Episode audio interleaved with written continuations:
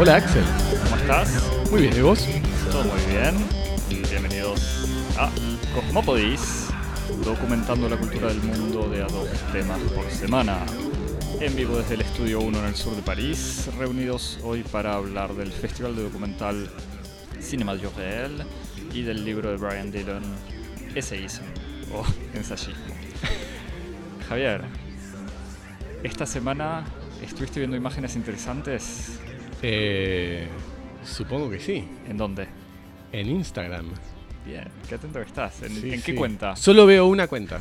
Es la única Para que mí, vale la pena. Instagram se reduce a una cuenta que es arroba cosmopodis y En es donde las, buenísima. las imágenes interesantes que ponemos son en general anuncios. De Es todo, los es, programas. es, es, eh, voy a intentar utilizar el mismo argumento de venta que, que- que hacen las compañías de cereales. Es como todo lo que necesito, todas mis necesidades diarias de imágenes están satisfechas con la cuenta de Cosmopodis. Y- Arroba Cosmopodis, entonces. Y ese mismo, esa misma cuenta o arroba cosmopodis también la puedes encontrar en Twitter, ¿no? Twitter.com barra cosmopodis Sí, con- en, en- en- en donde hay un régimen distinto, pero igualmente nutritivo de información. Exactamente. Todo lo que hace donde falta. nos podés seguir, likear, compartir, retuitear. Exacto. Cuando, Eh, cuando, cuando tu vida no tiene Cosmópodis en tus oídos, la puedes llenar con, con- con esta información. No, la gente que está escuchando esto me parece que ya tiene algo, pero sobre todo a sus amigos, eh, familia, primos, Sí, seguro. todos los que merezcan o no escucharnos. Sí, no, pa- para seguir además con nuestro espíritu bíblico que tanto gusta a nuestros oyentes, para difundir la buena nueva, que es Cosmópodis. También pueden este, compartir eh, tweets y, y imágenes de Instagram. Y también suscribirse en iTunes, Stitcher, Pocket Cast, SoundCloud, TuneIn, TuneIn y, y también cualquier tipo de servicio para escuchar podcasts. exactamente. Javier, ¿recibimos algún correo en cosmopodis.gmail.com? Como todas las semanas recibimos eh, múltiples solicitaciones de nuestros oyentes, siempre interesantes y, y pertinentes. Yo recupero dos de, de- de- de la pilita de, de- cartas que nos deja el pasante, que imprime todo, este, porque no tiene Y ningún después tipo de... reciclamos igual. eh. Sí, sí, pero él no tiene ningún tipo de respeto, así imprime y lo deja en la bandeja de entrada. Y yo de eso recuperé dos cosas. Uno, un, un mail de, de una oyente que nos señala con mucha perspicacia que en nuestro comentario de la película María Magdalena, en la que nos, detuvimos en los distintos episodios y mecanismos este, que le ponen límite a su libertad, eh, al, digo, al, perso- al personaje de María Magdalena, eh, que habíamos mencionado, su vida en, Magdala, su sometimiento a la institución marital, etcétera, etcétera. Un momento que no que omitimos y que es eh, importante es la reticencia de los mismos apóstoles a que María Magdalena se sume a- al feliz grupo de, acompañantes de, Jesús de Nazaret, entre los cuales se encuentra Pedro, que dice justamente no hay que dejarla entrar, porque las mujeres son siempre entre los hombres fuente de discordia y de eh, problemas y de división, así que hay que mantenerlas, hay que mantenerlas a distancia, así que es un, episodio, un detalle no menor en, esa, en esa historia. Eh, y después un otro mail en donde un oyente nos eh, invita, nos, nos, eh, sugiere, a propósito de, nuestro comentario la semana pasada de, de utopías y, y milenarismos y cultos y la relación de, de esas tres, este, de esas tres, esos tres temas con, con la organización de, de- de comunidades, nos sugiere eh, la reciente, recientemente publicada serie mm, Wild Wild Country en Netflix que narra la extraordinaria historia de los conflictos suscitados luego de la instalación de una comunidad de seguidores del gurú Osho en los Estados Unidos en, un- en una estancia en Oregon a principios de los años 80. Eh, vi los primeros episodios y es extremadamente interesante. Eh, es muy pertinente a propósito de algunas cosas que habíamos discutido la semana pasada, así que me parece que ya mismo lo pongo en, en la lista de, de temas para discutir en programas por venir. Así que agradecemos a estas, estas este, intervenciones de nuestros oyentes queridos. Y, eso a tiempo, además, si son seis episodios, si, si lo hacemos dentro de dos semanas. Sí, tenemos tiempo como para poder seguir leyendo libros, por ejemplo. ¿Qué, es lo, que Netflix eh, eh, elimina de nuestras vidas? no, pero incluso si el público se quiere poner al tanto, pero lo avisaremos. Yo, tengo que empezar a verla, tampoco la, la Y todo esto llega a, nuestros, a nuestra bandeja de entrada en la dirección cosmopodis.gmail.com. Muy bien.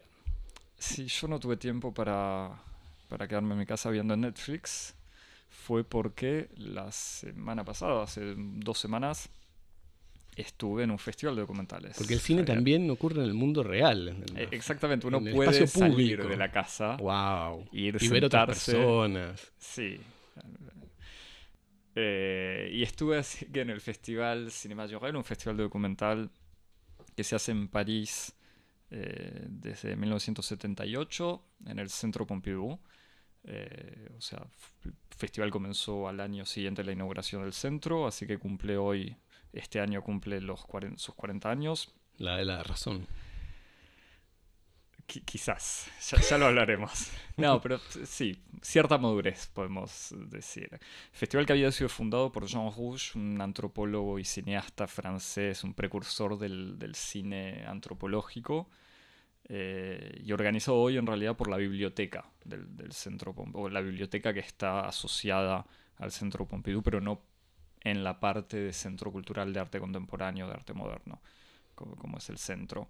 Eh, así que del 23 de marzo al 1 de abril estuve viendo un poco de todo. El festival tiene una competición internacional, una competición francesa, una competición de primer film. Tiene algunas programaciones especiales, retrospectivas de autores, algunas programaciones temáticas eh, y otras cosas. No es el festival más importante de Francia en realidad. Eh, ¿Cuál es el más importante? Eh, yo diría el de Marsella, el Festival Internacional de Documental de Marsella, que se hace, quizás es porque es en Marsella y más cerca del verano, tiene mucha más gente y, y, moviliza más. Me parece... Hay una relación, hay una relación este, no anodina entre festivales mm, de cine y la cercanía a la playa, me parece, en Francia. Puede ser, y, la, accesibilidad del sol. Uno de los temas que tiene el, el Real, que sería el, cine del de lo real, eh, es que se hace, bueno, se hacen las salas, el Centro Pompidou tiene dos salas de cine y una sala, una tercera sala con pantalla, se hacen en general esas tres salas y en algunas otras, otros cines afuera de París pero cerca o sea, en París, pero cerca del centro, pero se hace en el casi toda la actividad social sucede en el subsuelo del centro Pompidou. Y eso le da una, un clima eh, medio deprimente, para decirlo de manera brutal. ¿Ah, sí? Eh, sí, a mí no me... Yo este año no estuve, pero los años anteriores me parecía que había como una especie de... Pero es que los No, hay cierta convivialidad. Cierta energía festivalera, sí. Sí, pero con sol los festivales son mucho más, eh, más lindos. eh, quizás es una manera de obligar a la gente a ir a, las salas. Lo que, me, lo que, me, llamó la atención el año pasado, justamente en, en, la cafetería, porque si lo organizaron se, organiza una especie de cantina. cantina con mesas largas. Es cierto que no es exactamente la convivialidad así vacacional, estival que se puede hacer en, en, en Cannes o en, Marsella. Pero lo que me, llamó positivamente, positivamente la atención, lo que me llamó la atención, no, me, no, lo esperaba, es que era un ambiente al mismo tiempo muy convivial, pero muy trabajador. Como en el, en el sentido que, o muy estudioso, como se dice en francés, como mucha gente trabajando, escribiendo. No sé si había mucha gente que estaba preparando crónicas o, ¿No era así este año? Sí, puede ser. Es que yo, fui parte de eso, justamente para seguir con mi descripción de, lo que hice, lo que pude hacer y lo que pude ver y lo que no pude ver. Como de todos modos tengo algunas otras otras obligaciones eh, que ir a ver películas. No pude ver todo, no estuve las 24 horas ahí, así que si llegaba eh, antes de, alguna película con tiempo, podía sacar mi computadora y, y preparar mis notas y la agenda de Cosmopodis o algunos otros temas. Así que hay un poco de esta actividad, pero no hay... Eh, me parece que hay ritmos muy diferentes entre la gente que presenta películas, la gente que, que va por cuestiones profesionales. A diferencia, por ejemplo, de lo que pasa en Marsella, en Marsella hay muchas más, o, en otros festivales, por lo menos en Francia, eh, y, en otros países también hay más mercado.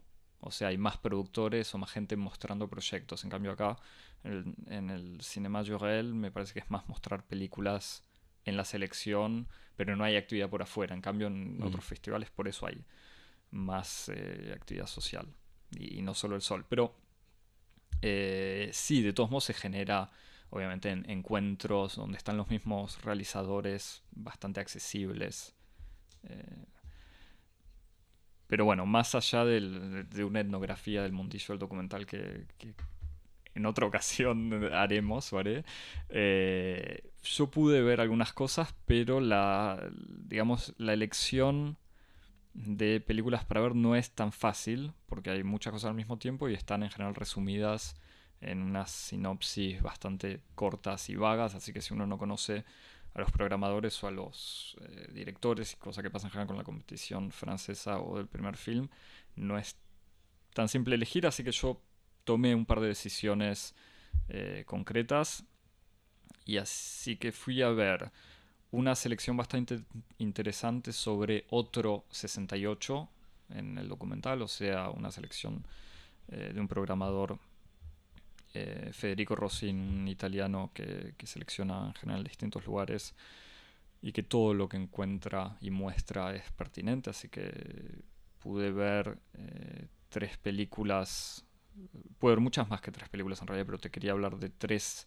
funciones, una sobre cortos producidos por la Films Division de la India, justamente en, los años 68, un poquito antes, un poquito después, y era un órgano estatal eh, que estaba en general dedicado más a la propaganda o una, una cuestión más pedagógica de mostrar cómo tendría que ser la India y los progresos hechos en la India, pero que de a poco y sobre todo hacia los fines de los 60 empezó a tener una camada de directores que se emancipaba de, este tono tan eh, sí, propagandístico, digamos, y, a tener un, tono más personal, incluso más experimental, así que mostró unos cortos eh, de esta época, sobre todo uno muy interesante que se llama I Am 20, o sea, tengo 20, sobre jóvenes nacidos en la, el día de la independencia de la India en el 47, entonces entrevistándolos en 1967 sobre lo que es ser joven, las relaciones, el futuro, el trabajo, la patria eh, una perspectiva bastante interesante, así como se habla del 68, de lo que sería el mayo francés y el 68 en Europa, México, Estados Unidos, como un gran momento de la juventud, ver una perspectiva no europea o no occidental era bastante interesante y lo pondré en línea. O sea, en Twitter el, pasante se ocupará de, poner un link. Eh, por otro lado, unas, eh, una selección de películas feministas eh, esto también está en el ciclo de Federico. Todo esto del 68, si te, hago primero la presentación esta del 68. Unas películas feministas eh, de afrodescendientes, o digamos un feminismo negro, no necesariamente teorizado como tal explícitamente, pero con ciertos puntos en común, con tres películas bastante interesantes. ¿De, mujeres afrodescendientes? ¿De dónde? Justamente, de lugares diferentes. Ah. La primera eh, la primera película es Monangambe de Sara Maldoror, que era una militante de origen caribeño, eh, nacida en Francia, pero que estaba. Eh, que participó al, movimiento revolucionario en Angola. Entonces, una especie de ficción medio experimental sobre los presos políticos de la guerra de independencia de Angola, filmado en Argelia en el 68 eh, con, por ejemplo, con música del Art Ensemble de Chicago, o sea, música de jazz eh, experimental, metido en eso, con un discurso panafricano, panafricanista, digamos, sobre la tortura. Segunda película eh, bastante interesante también, I Am Somebody de Madeleine Anderson, una directora estadounidense que en 1970 filma una huelga de enfermeras en un hospital en Carolina del Sur, entonces de vuelta con el tema del trabajo de las mujeres y sobre todo el racismo, con grandes momentos como el gobernador de Carolina del Sur diciendo esta huelga no tiene nada que ver con, los, con el movimiento de los derechos cívicos y el periodista, un periodista o alguien le dice ¿por qué? Y un gran silencio, dice como, porque no tiene nada que ver. Eh, pero una película también interesante de una eh, directora que se convertiría en una, esta fue como la primera gran película que dirigida por una mujer negra en Estados Unidos que salió en la tele y que tuvo cierto éxito. Y el tercero que fue eh, el más, eh, no sé si el más interesante de esta serie, pero la película de 1972, Mi aporte, de la cubana Sara Gómez. También un corto. Las otras películas también eran cortas, de media hora o 20 minutos. Esta también 33 minutos. Una película filmada en el Instituto Cubano, hecho por el Instituto Cubano de Cine, sobre la, una especie de reflexión y discusión sobre la, repartición de las tareas domésticas en la casa y la aceptación de las mujeres en el lugar de trabajo y el trato igualitario entre hombres y mujeres en el contexto obviamente cubano de, de la revolución cubana y entonces sobre las tensiones, o sea, en qué medida el hombre cubano eh, es revolucionario si ayuda a una mujer en el trabajo.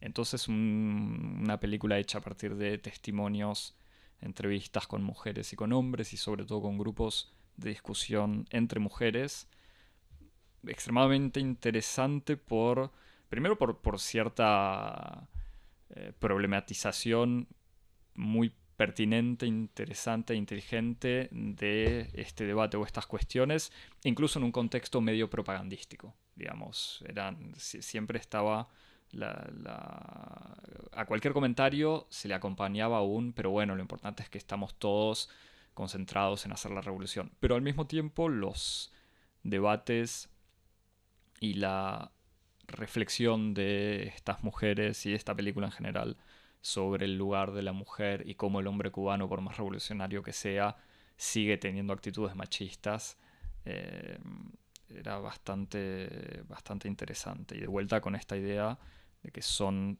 películas que vienen de contextos diferentes, quizás no tanto el estadounidense y no tanto en realidad el de Sarah Maldoror que había trabajado con Agnès Varda, eh, pero como el, digamos, el, cine francés, la Nouvelle Vague, del que hablaremos quizás hablando del 68, no era, no es lo único subversivo eh, de, esa época. Y para terminar también con otra, otra función interesante. Sí lo era. ¿Cómo? Sí lo era. Sí lo era, claro, por eso. Eh, digamos, claro, que la vanguardia artística cinematográfica no es necesariamente la, la más repetida o la más evocada. Eh, y la última función interesante en esta serie sobre el 68, eh, la película Agitatorok, una película húngara hecha en 1969 por jóvenes cineastas, o sea, salidos de la Escuela eh, Nacional de Cine, que pretenden hacer una película eh, de reconstitución histórica de lo que fue la Revolución húngara de 1919 en un contexto de, eh, al mismo tiempo, de represión en Checoslovaquia y eh, en un contexto húngaro que también ya sufrió la, represión e invasión soviética.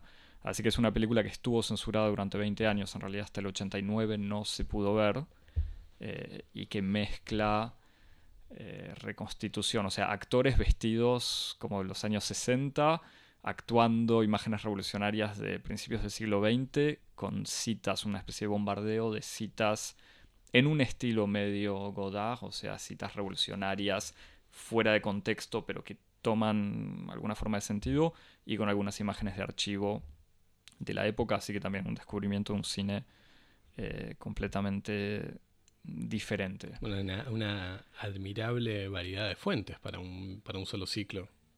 Sí, bueno, y estas fueron tres funciones, un ciclo que tuvo seis, eh, seis siete u ocho. No, por eso digo, es un programador, un Federico Rossini, un programador muy serio. O sea, en internet se pueden ver de conferencias sobre el, cine de animación soviético hasta el cine chileno durante la dictadura. O sea, hay, de todo, que por eso espero después difundir más.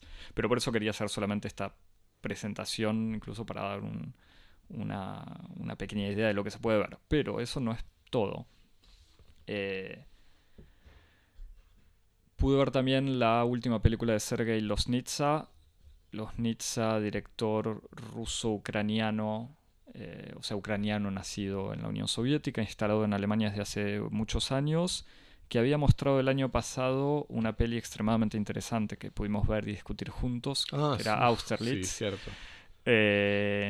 los Nizza en Austerlitz tenía... Eh,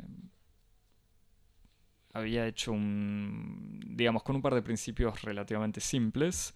Había instalado una cámara, o sea, se había parado con una cámara y un sonidista en eh, diferentes campos de concentración eh, ex o antiguos campos de concentración nazi, eh, hoy visitados por turistas, y filmaba a los turistas, digamos, filmaba a los turistas y mostraba con planos extremadamente largos, más o menos fijos, las reacciones de los turistas frente al campo, reacciones algunas directamente ligadas a lo que veían y otras actitud de turista normal de eh, sacarse fotos, selfies. Entonces era una película eh, muy con un trabajo sobre el sonido que quizás lo hacía medio discutible, pero una película muy fuerte eh, sobre lo que es un campo de concentración hoy y sobre cómo, cómo visitar de manera turística eso y cómo, cómo mantenerlo también. Es una película en blanco y negro que no, sin ningún tipo de comentario, que de alguna manera no, o sea, no condenaba tan simplemente el turismo, aunque obviamente da una imagen del turismo en los campos de concentración bastante eh, angustiante y, triste, digamos, frente a una especie de sociedad incapaz de, de, respetar eso. Pero bueno, esta película fue la del año pasado, la de este año retoma un par de ideas, pero en un contexto bastante diferente. Esta vez filma... Eh, la, película que, presentó, que fue presentada, se llama el Día de la Victoria, Dien Pobedi, en ruso. Eh, es una película de 90 minutos en donde filma las reuniones que se hacen el 9 de mayo, todos los 9 de mayo en Berlín, en el Parque Trepov, en donde hay un, un gran monumento a los caídos eh, rusos de la Segunda Guerra Mundial y en donde se juntan desde el final de la guerra todos los ciudadanos descendientes de rusos, inmigrantes rusos en, Alemania o incluso rusos que están ahí medio de paso eh, por, por, Berlín. Muchos rusos que crecieron, por, que crecieron afuera de la Unión Soviética, que viven afuera de la Rusia contemporánea eh, y en el documental se pueden ver desfiles, gente sacando fotos, gente haciendo picnics, bailando, banderas de las antiguas repúblicas soviéticas, eh, mucho, mucha puesta en escena, digamos, de mucho uso de ropa militar antigua.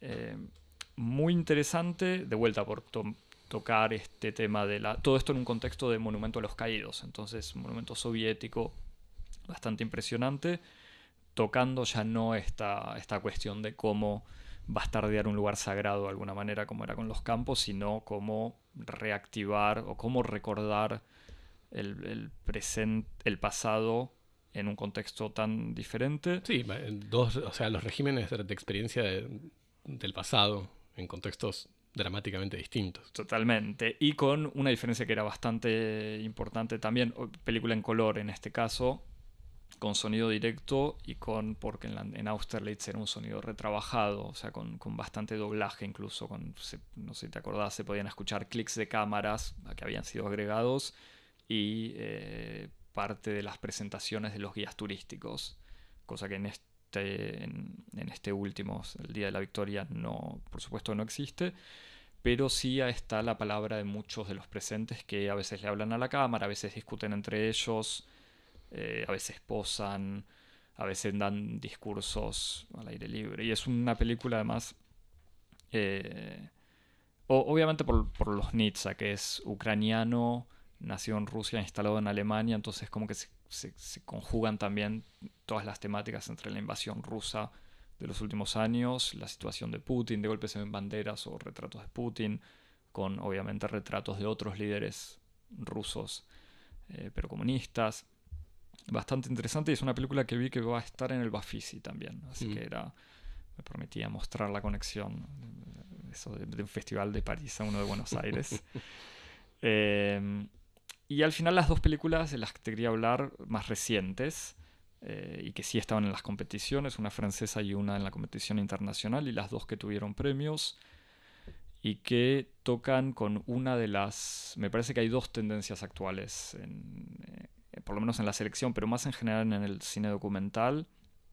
Una es cierta individualización eh, que funciona o la película que es un retrato de alguien, o sea, el retrato de, un personaje, o la otra que a mí me molesta aún más quizás es la insistencia sobre la primera persona o sobre el director como eh, así el individuo que se, que se expresa filmándose a sí mismo. Entonces casi la mitad, quizás exagero un poco, pero por lo menos un tercio de la, de la selección de la competición tenía estaba estructurada como el director o el autor y X, o sea, el autor y su padre, el autor y sus amigos de infancia, el autor y su familia, el autor y su ciudad de origen. Entonces yo entiendo esta necesidad de situar el punto de vista, pero me parece que no es eh, que, que, se termina convirtiendo en algo que ya evocábamos en este documental eh, sobre el editor POL uh -huh. en uno de nuestros primeros capítulos de lo que a mí me parece es una especie de, de, narcisismo contemporáneo. Pero bueno, no soy contemporáneo, pero por lo menos de cierto documental que podría evitarse con algunos recursos más, eh, no sé si inteligentes, pero de otra manera. O sea, evitar la facilidad de la primera persona que le habla a la cámara, digamos. La otra tendencia es, que puede ser más interesante, es la tendencia del uso de dispositivos, o lo que se puede llamar dispositivos. O sea, tener un par de reglas fijas en la realización y presentar como el resultado de eso. Que ahí obviamente es algo que se ve mucho en, en arte contemporáneo, en performance, eh, si querés, pero me parece que acá tiene la, a veces la facilidad de evacuar la cuestión del montaje. Es como, bueno, voy a presentar lo que encontré y listo. Y dos ejemplos que en el fondo igual no, no, no es para condenarlos. ¿eh? Básicamente no hay nada que te venga bien, porque es como o mucha personalidad, o mucho individualismo te molesta. Mi, mi respuesta... o mucho formalismo te molesta. Mi respuesta va a estar en la, en la tercera parte, me parece, de nuestro episodio de hoy, Javier. Bien, vos, vos, lo sabés. Yo, yo, yo, sabía que tenías una síntesis superadora para Exactamente. Proponer. No, no, igual, igual no, no, es para comentar simplemente, para comentar, para condenar estas formas. Me parece que hay, ojo, me parece que el tema de la primera persona no, no, lo evocaba ahora para, para, para no alargar así en, en, el aire, pero a mí las películas de Avi Mogravi es un director israelí que se pone en escena sistemáticamente, o sea, todas las películas de él empiezan con él filmándose y hablándole a la cámara, algo que por sí me podría parecer eh, me podría generar rechazo, pero tiene una manera de ponerse en escena con mucho humor e inteligencia. O sea, su puesta en escena no es. Seguramente hay algo de narcisismo, pero no es puro narcisismo, sino es casi parte de un dispositivo para, unir los dos temas de, manera inteligente. Eh, en alguna, no sé, en otros capítulos hablaremos, si crees, de Mogravi. Eh, no, el uso de dispositivos acá, a, a, mí me suena que es claro, como no, no, hacerse responsable del resultado, pero no importa. Te doy dos ejemplos. El primero es una película de, una, de la competición francesa que obtuvo una mención especial del jurado que se llama Roman Nacional, o sea, novela nacional o, o mitología en el sentido de mitología nacional, de Grégoire Bay, joven documentalista no muy conocido o por lo menos que Google ni el catálogo me permitieron descubrir mucho de su persona. No existe entonces. Es ficción. Tiene una página de internet. Yo supongo que eso cuenta con existir. Nosotros eh... tenemos una cuenta Twitter. ¿Quién dice que nosotros existimos? Bueno, Twitter e Instagram. y dirección de mail. Eh, en esta película, o sea, es una película de una hora aproximadamente. hecha, o sea, es un montaje hecho a partir de transmisiones de la red social Periscope, o no sé cómo, cómo llamarlo, pero Periscope es este servicio de eh, transmisión en vivo que, eh, o sea, que uno se filma y, habla y puede haber un público hecho de gente que te conoce o no que puede comentar lo que quiera a, tu transmisión, digamos, y mandar corazoncitos. Eh, y él monta, o sea, Bay mm, hace un montaje de transmisiones que eh, se hicieron desde la mañana hasta la noche del 14 de julio, fiesta nacional acá en Francia, del 2016. Y lo que es interesante es que empieza, o sea, es una mezcla de adolescentes y menos adolescentes hablando de problemas personales, respondiendo preguntas, mostrando músculos, mostrando bikinis, eh, opinando sobre lo que van a hacer durante el día, es pleno verano acá en Francia y vacaciones, eh, opinando del partido de fútbol que va a haber a la noche, que es la final de la Eurocopa, eh, opinando incluso si hay que hinchar por Francia o no, incluyendo toda esta dimensión de, identidad nacional en hijos de inmigrantes que son eh, que están bastante presentes en, el montaje. ¿Contra quién jugaba Francia? Contra Portugal. Ah, bueno, nada menos. Otra nación muy presente en, Francia eh, por la inmigración que existió. Eh, entonces, entre nada, mucho exhibicionismo, digamos, voluntario, algo de aburrimiento, algo de machismo, algo de pudor, algo de striptease y al mismo tiempo terminándose en los sucesos de esa misma noche, que fue el atentado que hubo cuando un camión eh, se mandó por una peatonal hiriendo, o sea, matando más de 50 personas, no recuerdo bien el número, en, en Niza, en el sur de Francia. O sea, gente que estaba reunida para ver fuegos artificiales y el camión que atropella. Entonces es esta transición entre el exhibicionismo y la banalidad de un día de verano absoluta hasta el, digamos, cierto dramatismo, eh, rumores, paranoia, eh, ambigüedad incluso en... ¿Hay transmisiones desde la, la promenade des Anglais? Se ve, eh, sí, pero, pero en donde no se ve casi nada. Pero sí, hay gente en Niza que dice, hay muchos bomberos, algo está pasando. Gente que filma desde un balcón, pero a lo lejos, nada en vivo, no, se ve el accidente. O sea, tiene... Mm. No sé si hubo alguna transmisión que lo mostró en vivo, pero incluso gente que está hablando dice no filmo porque se ven cadáveres, cosas así. Pero eso es medio mínimo, eh, o por lo menos es hacia el final.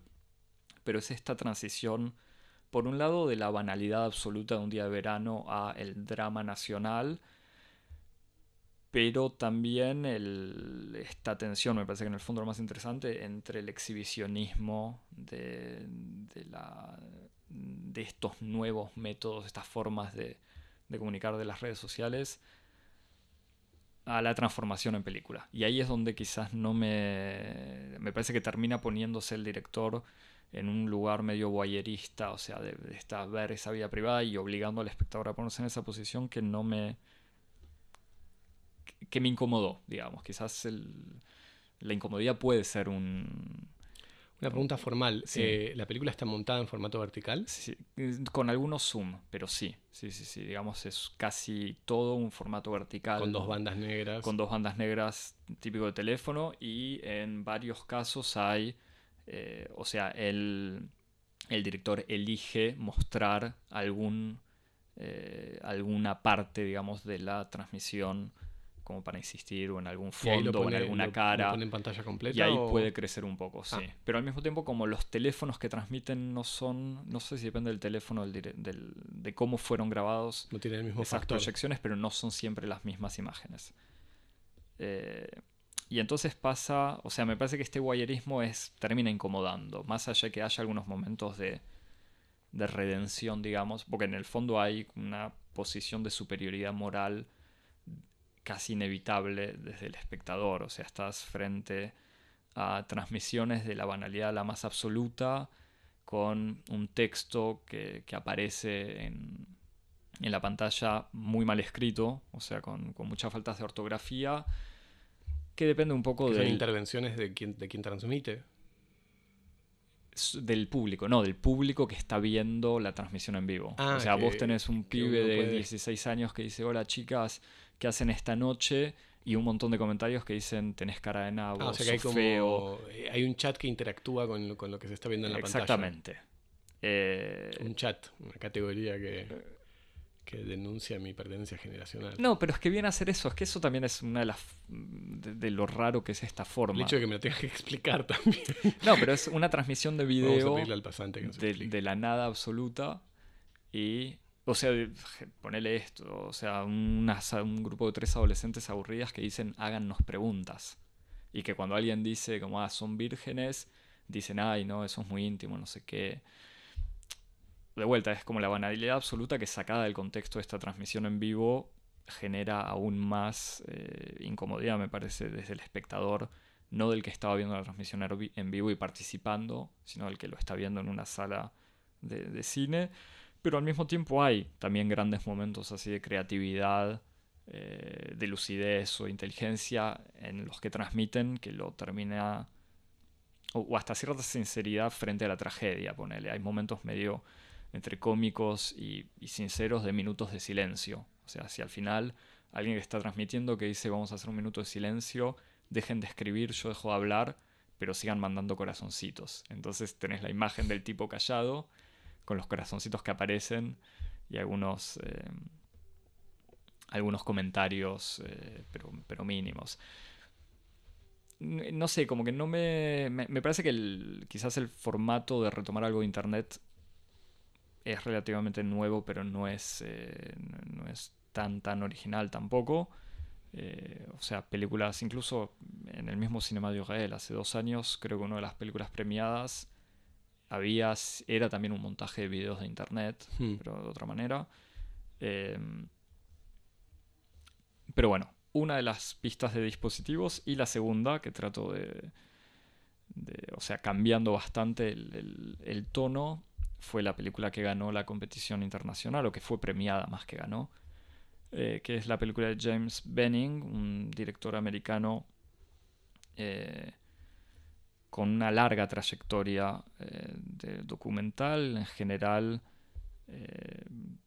con películas muy contemplativas y con un discurso muy anti-tecnológico, o sea, de sus grandes ídolos son... em, su, su- su libro de referencia es Walden de Henry David Thoreau, un anarquista individualista estadounidense de principios de siglo. Eh, y en esta, esta película ganadora que se llama L. Cohen, no, no había mucha información so- sobre lo que era la película, el presentador o el... eh, Perdón. Sí, La película, el, el libro de Thoreau que es sobre el cual se inspira la película mm, eh, Upstream Color que recomendamos la semana pasada. ¿qué película? No te escuché, Javi, cuando recomendabas cosas, ¿Viste? perdóname. Así, así, así es que me- así, es como no me escuchás. Te, te permito... No, igual es cierto que lo había citado a Thoreau. Exactamente. Em, Cuando hablábamos de películas de ciencia ficción. No, esto fue hace 15 eh, días. por eso, yo sabía Claro, que la semana cuando pasada. no hablábamos de cuando hablamos de aniquilación, yo recomendé Upstream Color, que es una película que reversiona de un modo bastante interesante el libro justamente Walden. Es Walden y debe- creo que tiene un subtítulo que es o la vida en la naturaleza o algo así. Sí, sí, sí. Eh, y, y bueno, Benning, que no, yo no, no conocía su obra, eh, pero el presentador lo, lo introduce diciendo, eh, voy a citar, o sea, antes de la proyección, voy a citar lo que dijo el mismo James Benning antes de otra proyección. Es una película en donde primero no pasa nada, después pasa algo medio fantástico, después de eso hay algo medio emotivo y después no pasa nada. Y el presentador diciendo que bueno, que es una película muy exigente, dura solo 45 minutos, pero que es una experiencia única que transforma la relación que tiene uno con el cine.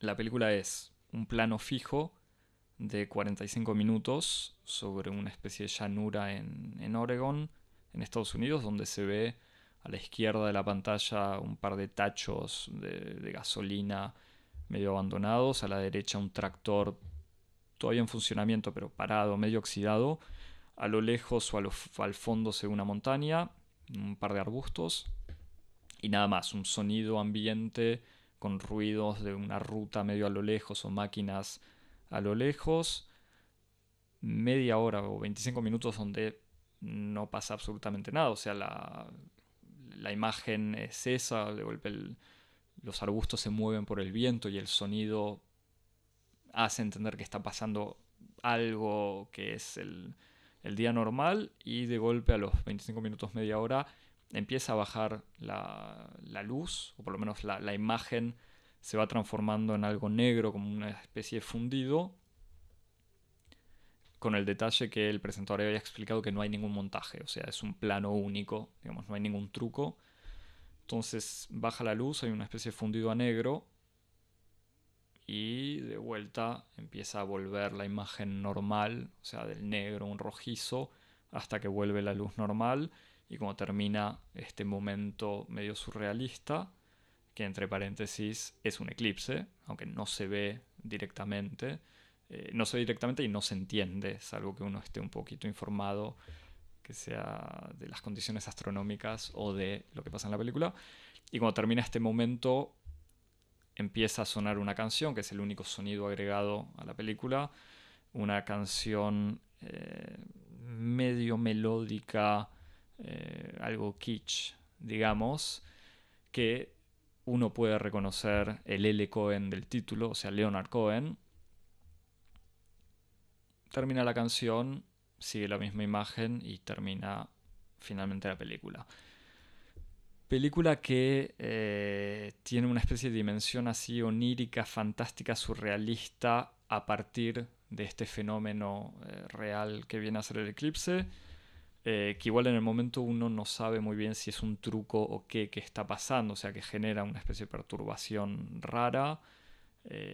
O sea, parece, yo al principio pensé que era una especie de montaje acelerado de la noche, de la llegada de la noche, pero después me acordé que que habían avisado que no había ningún tipo de truco.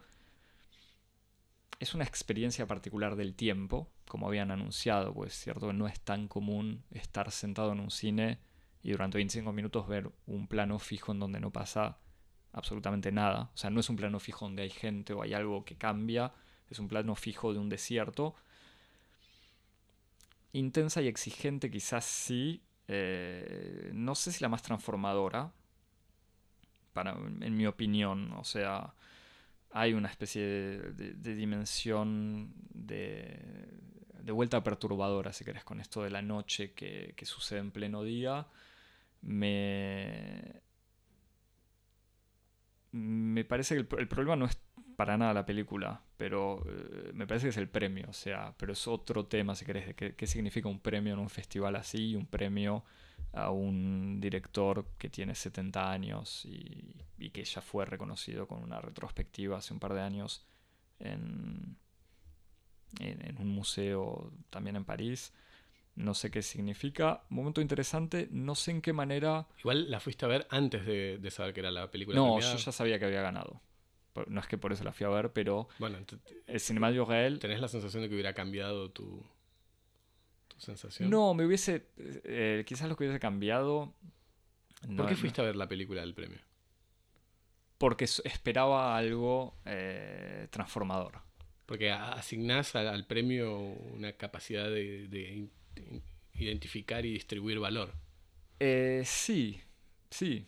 Porque algunas. porque los años anteriores. Mm, vi películas muy interesantes que no hubiese ido a ver o que no había podido ir a ver durante la semana y que al verlas, eh, al saber que ganaron, las fui a ver y terminé descubriendo obras interesantes. En este caso también descubro una obra. Preguntarte, preguntarte si la decepción viene porque... No es, no es, una, pregunta un poco estúpida, la, pregunta del valor en cierto sentido, pero ¿te parece que el valor editorial que puede tener un, un, premio eh, se corresponde? En el sentido de que un premio entre otras cosas, se editorializa, o sea, pone una, línea, dice, dice mucho más de quien elige que de, lo que es elegido, y en ese sentido tiene como una función, bueno, otra vez, de editorial o, incluso curatorial, y en ese sentido uno puede entender eh, qué tipo de, subjetividad o de, o de criterio curatorial tiene el Cinema du Réel a partir de, de ese premio. Sí, A mí me parece que el premio este es una manera de... eh, de- de ap- primero de apropiarse de alguna manera la obra de James Benning y por otro lado de... eh, En términos institucionales. Sí, o sea, apropiarse, no, no, no literalmente, o sea, no es que el, que el Cinema Joel al darle el premio se No, no, ya sé. incluye en la colección. decir, eh, No, yo creo que sí, es un- asociarse a eso. Es un autor que, que- que está asociado con el festival desde hace mucho tiempo. No, había presentado otra película, parece, pero no tanto. Pero incluso el, el- el- la persona que la presentó, que no sé Ah, exactamente vos quién era. colgarse de su obra. Claro, decía, estamos muy contentos por haberle premi- haber premiado a James Benning, sabiendo que desde hace, no sé, 15 años que no tiene ningún premio. Este es otro episodio de, de- De la etnografía del mundillo documental. Exacto, de, Sí. de, la crítica de las intenciones por Axel. Eh, Por Axel el no, pero el...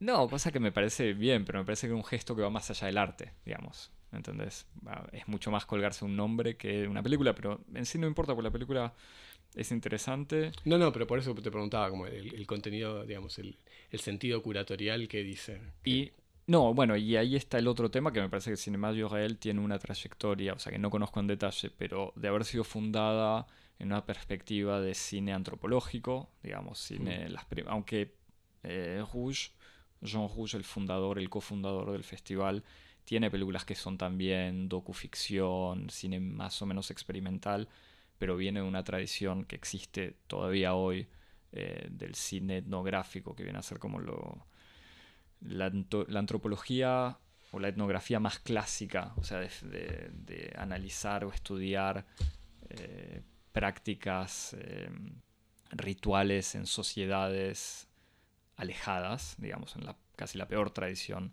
de la antropología, la más exotizante, y eso existe pero filmando. Es como filmar rituales Mm. de sociedades primitivas, entre comillas. Eh, entonces el Cinema Jurel pasó de eso, o sea, de una especie de festival de documental medio obvio, a tratar de transformarse en algo un poquito más, va un poquito más, bastante más experimental. Cosa que es sin duda para saludar, eh, pero que me parece que todavía hay una tensión rara en la programación que tienen, incluso en la competición que tienen. No, me parece que la decepción, o, o sea, no es una decepción por la película, sino una conclusión personal y una autocrítica personal sobre la, justamente como decías, el valor que hay que darle a los premios en estos festivales. Pero bueno, es como la O sea, de- básicamente nulo, excepto a que sea un amigo de uno. En cuyo caso uno se pone que se pone contento fiesta. Claro. No, pero mu- muchas veces permite descubrir igual cosas eh, interesantes también. Em, pero bueno, eso fue, eh, digamos, la, la, la experiencia de la realidad, si querés, en el cine de lo real.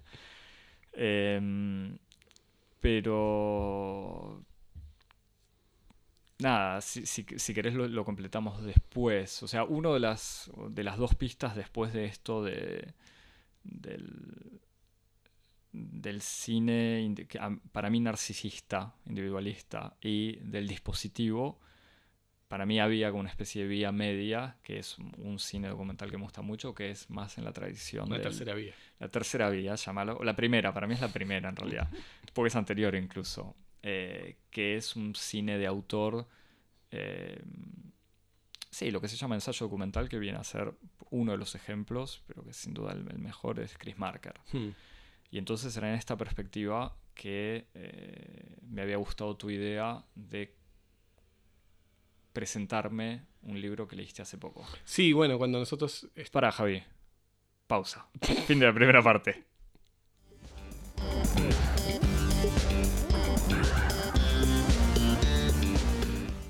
Bueno, ahí fuimos a Acá me- me- me- refrescarnos, tomar me- un vasito de me volvieron agua. a sacar de la jaula para que siga hablando.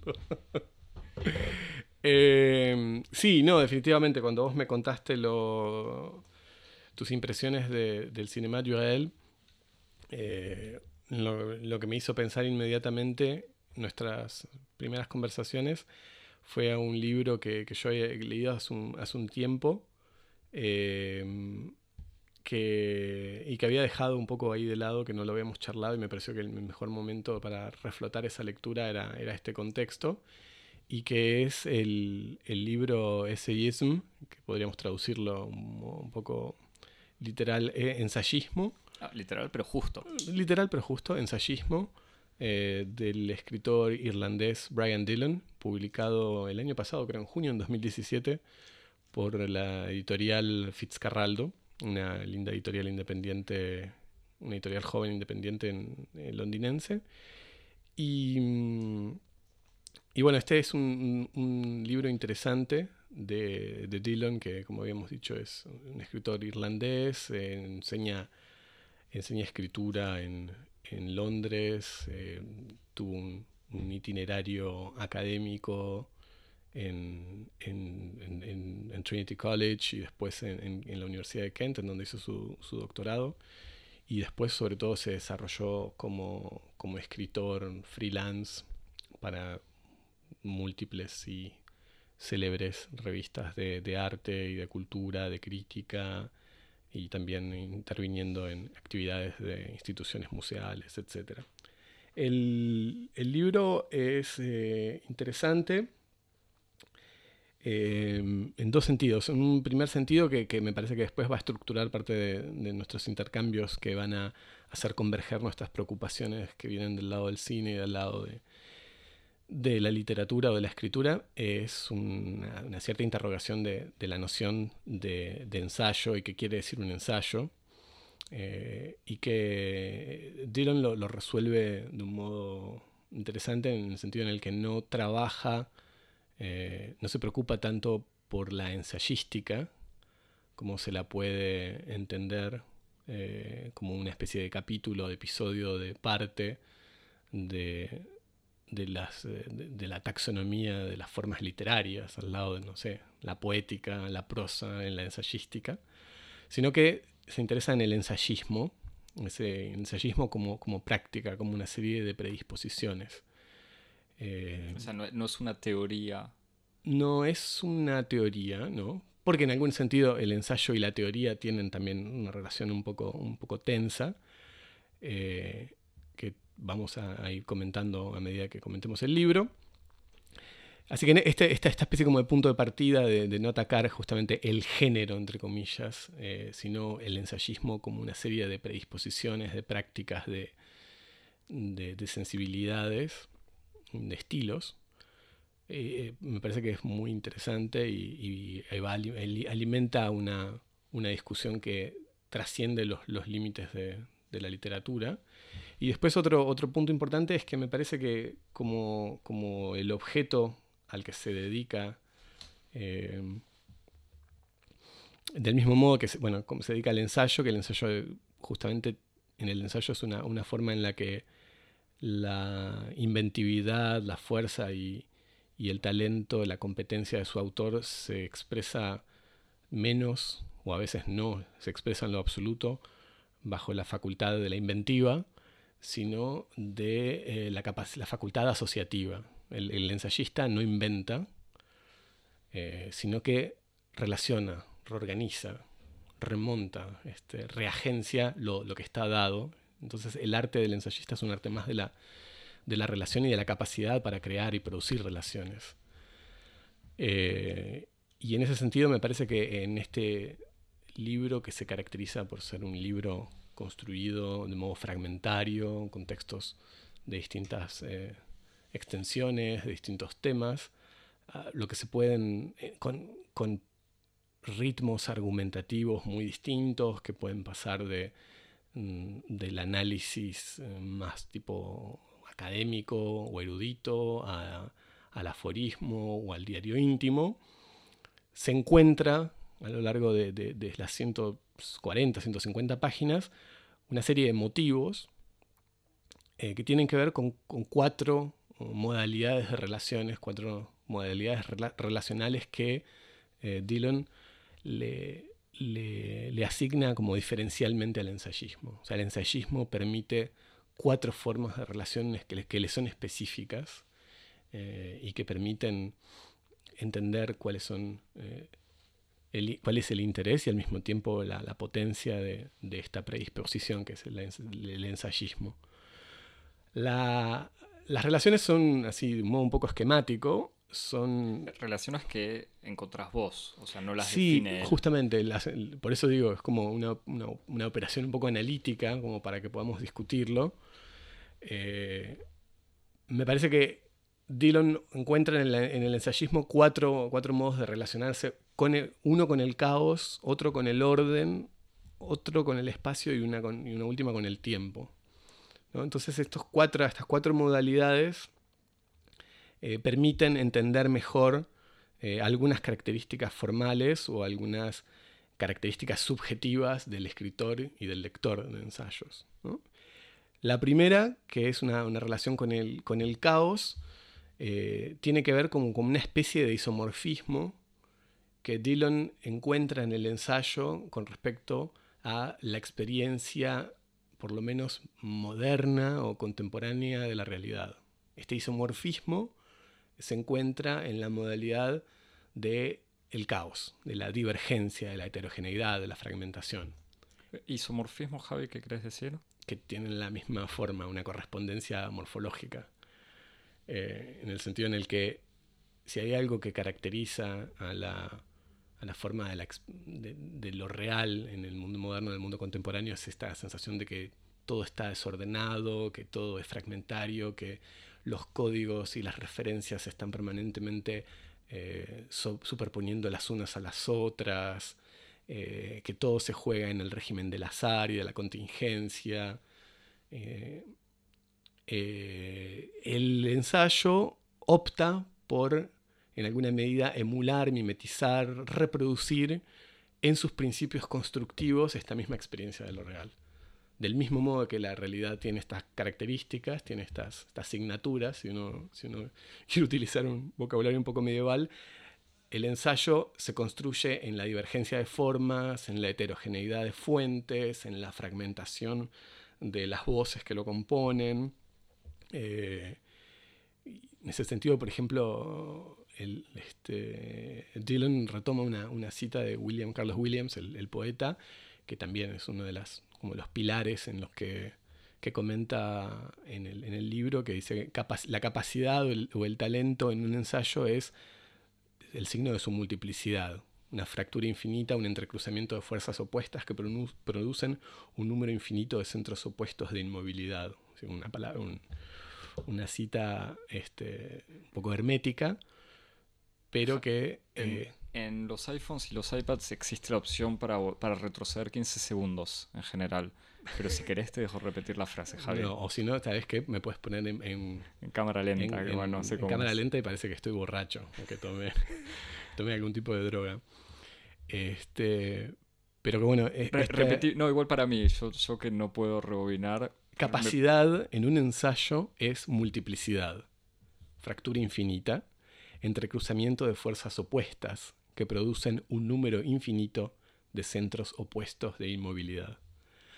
Este, así que esta, esta es una, una- una forma específica que tiene de, de- de describir eh, el modo en que, en que existe una especie como de pertinencia formal eh, en el ensayo que le da un acceso privilegiado a, la realidad eh, tal como nosotros por lo menos históricamente la percibimos. Esto es importante en el sentido en el que no hay una presunción así metafísica de que la realidad tal cual es es así, sino que el régimen histórico que nosotros tenemos de, de representar, de mediar, de transmitir lo real es así y en ese sentido el ensayo es como su forma más, más perfecta.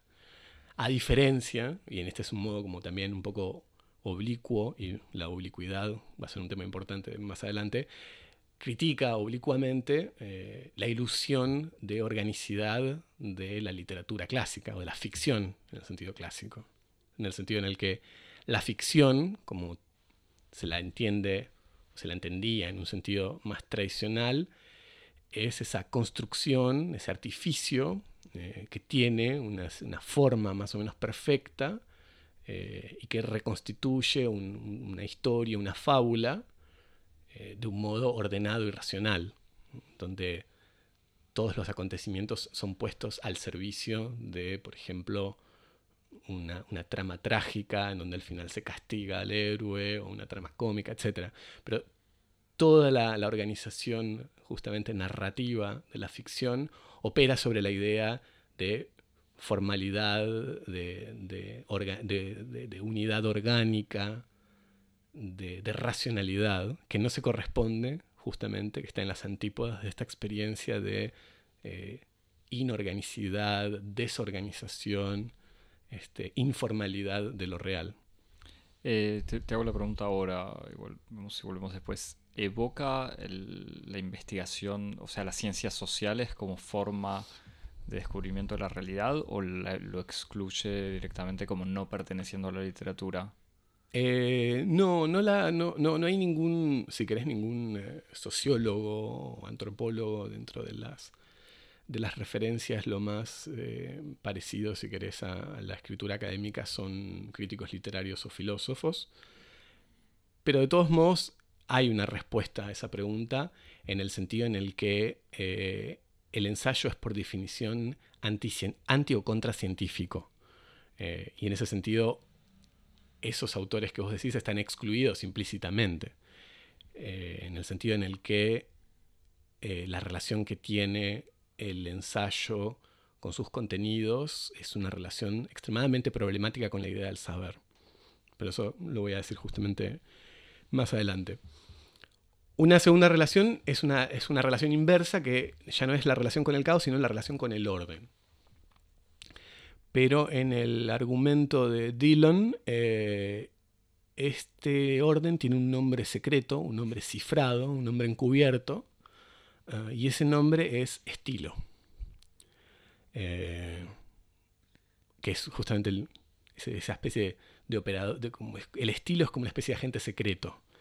Si, todo el argumento de, del libro va en contra eh, del orden, hay una especie de agente encubierto del orden que está eh, ahí operando y ese agente es el estilo. Y el estilo oh, para, Dillon es un elemento central eh, de la escritura y de la práctica del ensayo. El ensayismo es estilístico. El estilo no como él escribe lindo, Exactamente. sino él tiene la capacidad. Exactamente. ¿Qué es lo que se entiende por estilo? Es una categoría un poco amplia. Eh, en un primer lugar, y en un sentido como muy, muy básico, tiene que ver con una cierta idea de mantener eh, las cosas unidas, como una cierta voluntad de organización. Y incluso él dice, del mismo modo que uno que uno eh, eh, elogia y admira el estilo de una escritura, también uno a veces elogia y admira, y sobre todo admira, el estilo de algunas personas por el modo en que se, en que se tienen, una especie de tenor, una especie como de capacidad para organizar su, modo de, existir en, la tierra, en sociedad, en los intercambios, un cierto control sobre la multiplicidad de fuerzas que tienden a la digregación de una lengua, de una escritura, de un modo de hablar, de un estilo corporal, de un modo de presentarse. Sí, como era en inglés era hold together. Claro, keeping it together, exactamente. Hay como una especie de idea, como si fuera una especie de fuerza magnética que opera entre las distintas partes de algo, que evitan que esas partes se, dispersen en todas las direcciones. el, estilo es eso.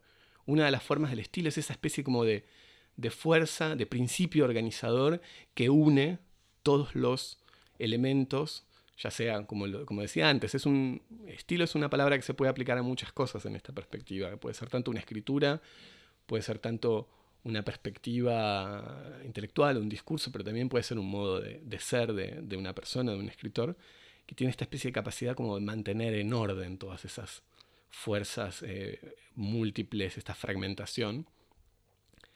Eh, por supuesto es, es una, escritura, en, este, en un sentido estricto, que no tiene que ver con una, idea eh, normativa, reduccionista, como vos decís, escribir bien y poner muchos adjetivos, sino que tiene que ver con una, cierta sensibilidad, una cierta perspicacia, eh, sensibilidad no en un sentido sentimental, sino en un sentido de una, perspicacia, una capacidad para discernir distinciones o, campos de pertinencia eh, como uno diría, de, un músico que tiene buen oído, una especie de capacidad de, agudeza a la hora de elegir los modos en los que se presenta, se construye un argumento, eh, se, asocia un cierto modo de presentación, un cierto modo de organización a una problemática, a una preocupación. Eso también es una manera de, de, aliar fondo y forma. O sea, no un estilo que es forma, pero que permite explicitar o explicar o mantener un fondo claro, digamos. No, sí, eh, un estilo, si querés, en, en, la acepción retórica del término. Eh, una, forma de perfección que permite, que conduce a, un mayor éxito en, en, el objetivo primordial del ensayo, tal como lo define Virginia Woolf en su ensayo clásico sobre el ensayo moderno, que es una cierta relación entre el saber y la seducción. En el sentido en el que el ensayo tiende a ser o erudito, bien informado, pero por sobre todas las cosas, y en esto sí tiene como una especie de exigencia que no se le impone al, a la ciencia, que es una cierta relación de seducción. Es importante que el, ensayo produzca, suscite un cierto placer, una cierta relación de, como una especie de erotización de la relación que existe entre escritura y, lectura, que la ciencia no tiene o que evacúa como innecesaria o accesoria, mientras que en el ensayo es esencial, es central, forma parte de uno de sus elementos básicos. Sí, digamos que el ensayo puede convencer por su talento oratorio literario mientras que la ciencia tiene que convencer por la fuerza y la verdad de sus argumentos. Sí, bueno, un ensayista también te diría por la fuerza de, sus, de las instituciones que la legitiman. No, cualquier ensayista, pero sí. Eh, y por último, también otro, otro elemento que el, estilo también es una, forma de la rigurosidad, en el sentido casi disciplinario del término. Eh, en el sentido de que el estilo exige eh, una cierta consistencia, una cierta, eh, en un, otra vez, opera como, como una especie de, fuerza complementaria, de contrapunto a lo que decíamos antes, en un género o, en una predisposición creativa que está en gran medida inspirada por las fuerzas de la multiplicidad, la divergencia, la fragmentación, es necesario algo que opere de un modo a través de la inserción de unas ciertas constancias, de unas ciertas repeticiones, eh, de una cierta rigurosidad que ordenen este, este caos. Y eso también es el estilo. Acá, por ejemplo, la, obra que él cita para representar o para este, ejemplificar esta relación entre estilo y rigurosidad es una obra que me parece que en ese sentido es bastante eh, una especie de ejemplo casi paroxístico de esta relación que existe entre que puede existir entre rigurosidad y, estilo que es la obra de Derrida en donde eh, la, producción de una escritura extremadamente voluptuosa extremadamente densa en, su, en su composición retórica es el instrumento por el cual y gracias al cual se pueden producir lecturas extremadamente densas y extremadamente ricas de los textos sobre los cuales se construyen esos, esa obra. En el sentido que Derrida construye toda su obra eh, alrededor del el, procedimiento del comentario. Derrida es un gran comentarista, es un gran lector que glosa textos de la tradición clásica. Eh, la, lo que constituye su obra como una obra singular es una especie de capacidad para tener al mismo tiempo una enorme perspicacia en el modo en que esas obras que forman parte del canon no fueron leídas del modo en el que él propone que sean leídas, y la manera en la que para movilizar su lectura necesita movilizar toda una escritura que haga posible esa lectura. Es decir, las, lecturas que Derrida hace de los textos que lee es indisociable de ese aparataje retórico que él construye en su propia escritura. Eh, pregunta, así como estaba esta relación con la ciencia, ¿cuál es el estatus de, la filosofía O sea, ¿hay separación entre filósofos que son ensayistas o, no?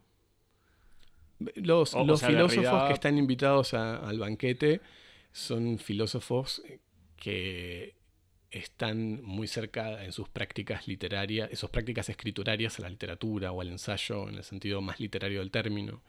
Por ejemplo, las... literario o más literal?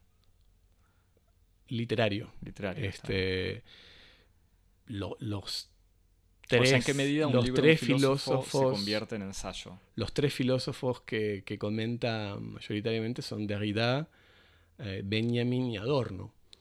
Eh, que son y de Adorno, además, eh, comenta especialmente, por ejemplo, Minima Moralia, un libro célebre de, Adorno, uno de los más accesibles en la medida en la que no es un texto así esotérico sobre comentario de Hegel, sino que es, una especie de, catálogo de, pequeños aforismos sobre la experiencia de la vida contemporánea, la vida moderna. Eh, entonces son filósofos que tienen, si querés, un estilo filosófico, en el sentido de cómo operan, cómo piensan, pero que escriben, eh, que producen su obra en un, género que en algún sentido es indistinguible del ensayo literario. Eh, en, el texto, en el libro de Dillon, no hay filósofos en el sentido filosófico del término, si por filosofía se entiende eh, el discurso sistemático de análisis conceptual, como podría ser como se Kant, para decir ejemplo moderno por, por antonomasia, o un Habermas, o, este, o un filósofo más, ni siquiera un Foucault. Ya, pero eso debe ser un Foucault, un Deleuze, o sea, contemporáneos de Derrida. Bueno, Deleuze no es un, un Bueno, Deleuze está citado de todos modos. Claro, por eso podría entrar también. Eh, entra en ese, en ese, en ese camino, pero eh, definitivamente no son eh, filósofos que reivindican para la, para la filosofía una especie de primacía dentro del campo científico. Este, sí, filosofía de todos modos obviamente continental, o sea que no pretende bueno, ni hablar. Eh, introducirse en la lógica o ese... No, no, pero no ni siquiera en la lógica, ni siquiera en la filosofía analítica. Este, después, el tercer elemento es una, cierta relación con el espacio, eh, que lo podemos observar en dos metáforas ópticas que tiene recurrentemente el libro uno que es la de la mirada de lo oblicuo. La idea de que el ensayo, el, ensayismo es una cierta predisposición para mirar, de un modo diagonal, de un modo oblicuo, no ver las cosas de frente. Este, hay una, cita que, que, me parece interesante en este sentido que dice, busco oblicuidad, ensayos que miren sus objetos o sus objetivos, targets en inglés, pero que en castellano da una, también una metáfora óptica. Exactamente, una metáfora.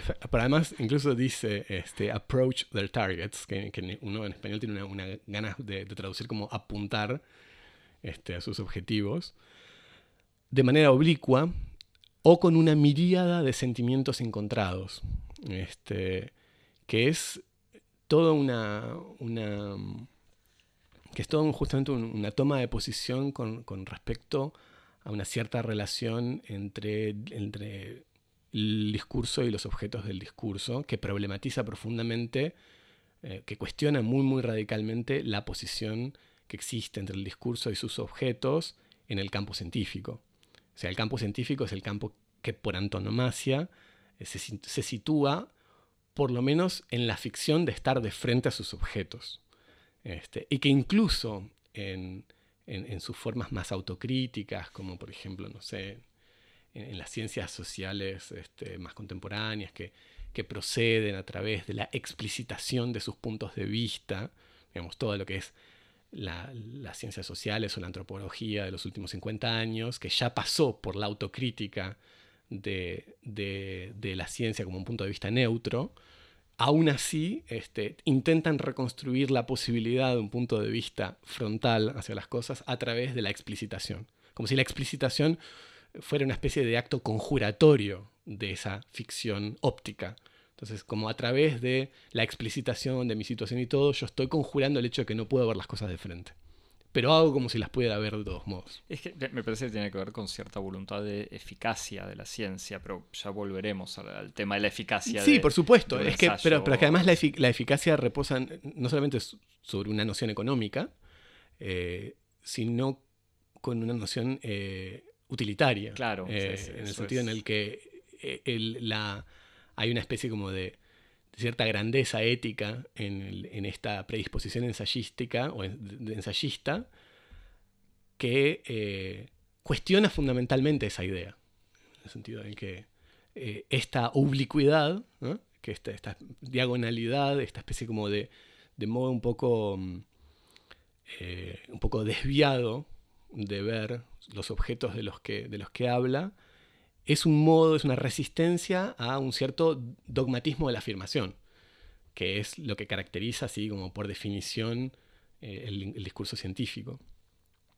vemos que además, acá lo que, es, lo que es interesante es que se empieza como a, prefigurar una especie de relación del ensayo como ni cerca del arte, ni cerca de la ciencia. ni, puro ejercicio de estilo. Exactamente, ni puro ejercicio del estilo, ni ilusión del artificio, pero tampoco eh, ilusión de la posibilidad de borrar al lenguaje, de tener una relación directa con las cosas, etcétera, etcétera, etcétera.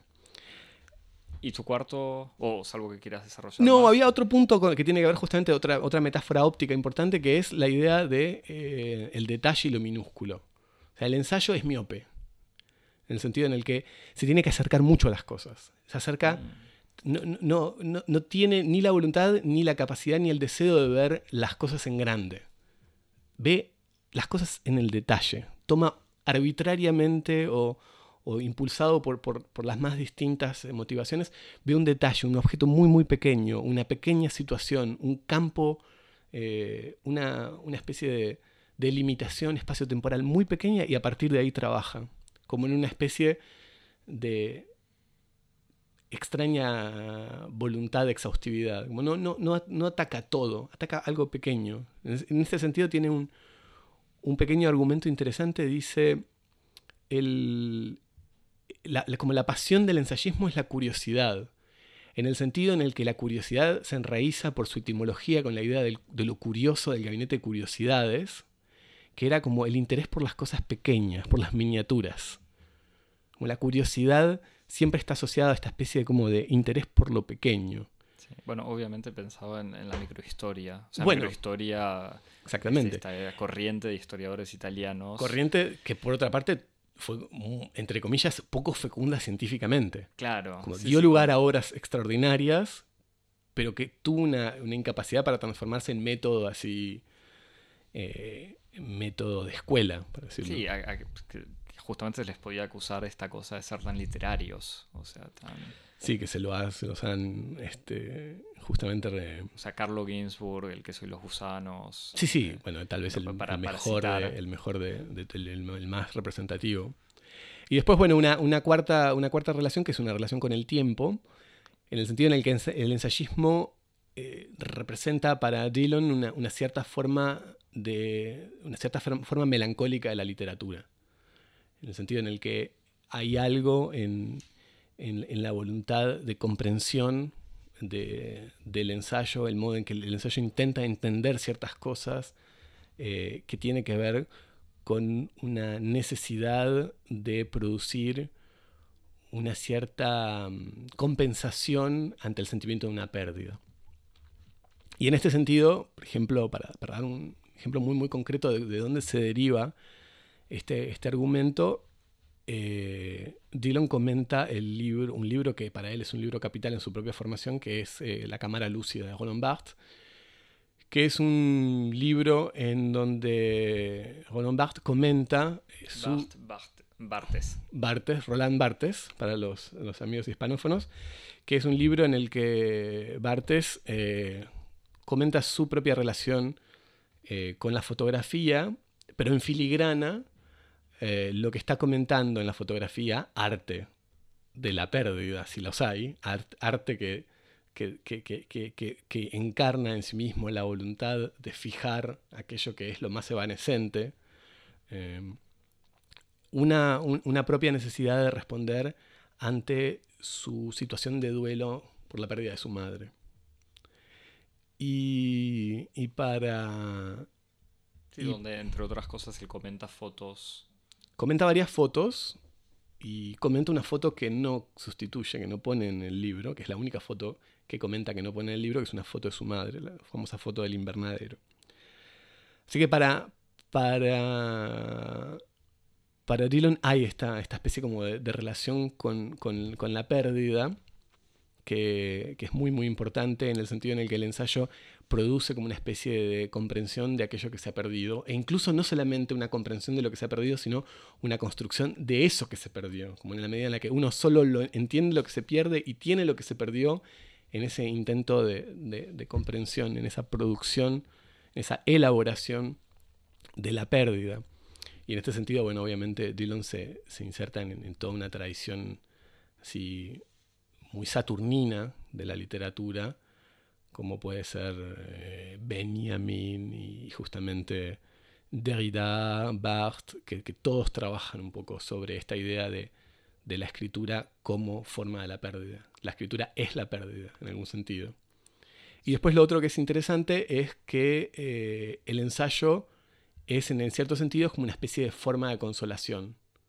Este, es un consuelo y, en cierto sentido es como, como una especie de, hasta como un consuelo en un sentido casi, como se podría decir, un consolador, en el sentido de que funciona como una especie de prótesis, como, como algo que sustituye a otra cosa, eh, pero que al mismo tiempo, y en este sentido es como una especie de, metáfora que, funciona, eh, el, valor que tiene esta especie de, del ensayo como prótesis, es que resiste, es un instrumento que permite resistir a la idea ah, de la naturalización de la literatura, como mantiene siempre la, literatura en su, en su, en su carácter eh, artificial, construido, desnaturalizado o distante. O sea, no, el ensayo nunca invita a, la ilusión encantatoria de, de sustituir punto por punto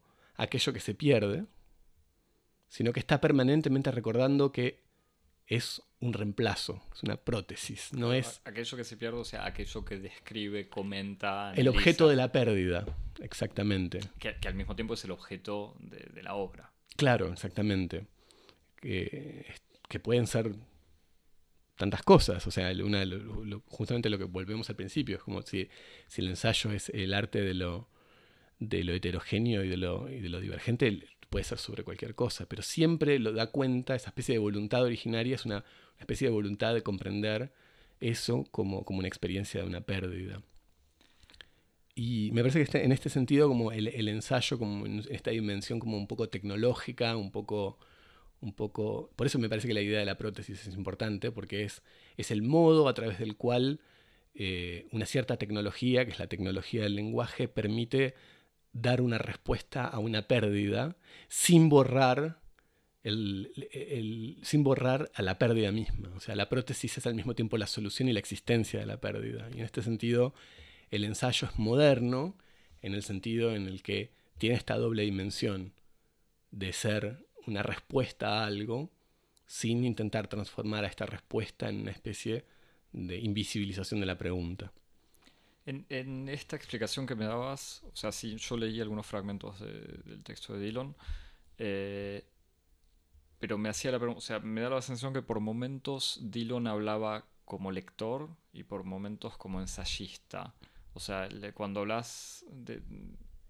Como que pasa, el, ensayo pasa a ser algo como una especie de estilo que uno puede leer a una especie de, terapia casi.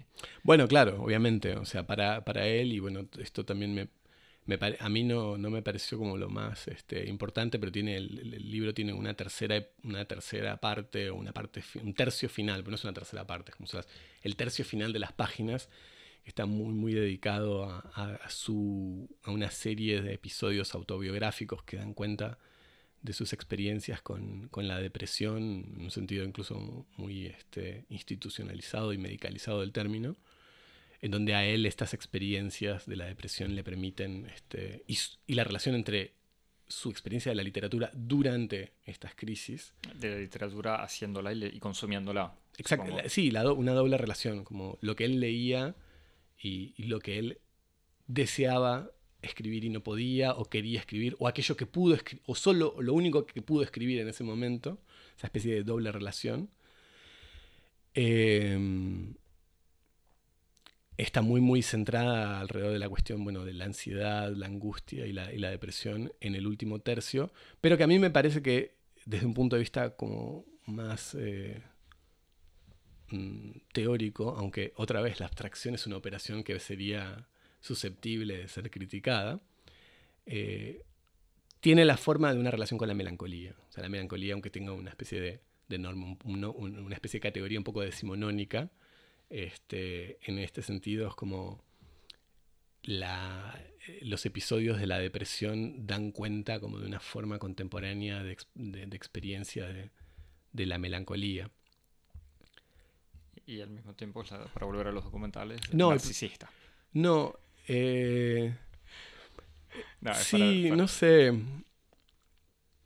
No, pero eh, digamos que en la, en la escritura, por lo menos en, en esta escritura ensayística, de vuelta para hacer una diferencia medio obvia con la ciencia, pero incluso con la filosofía, aunque Derrida en la filosofía no lo hace, es esta cuestión de la primera persona.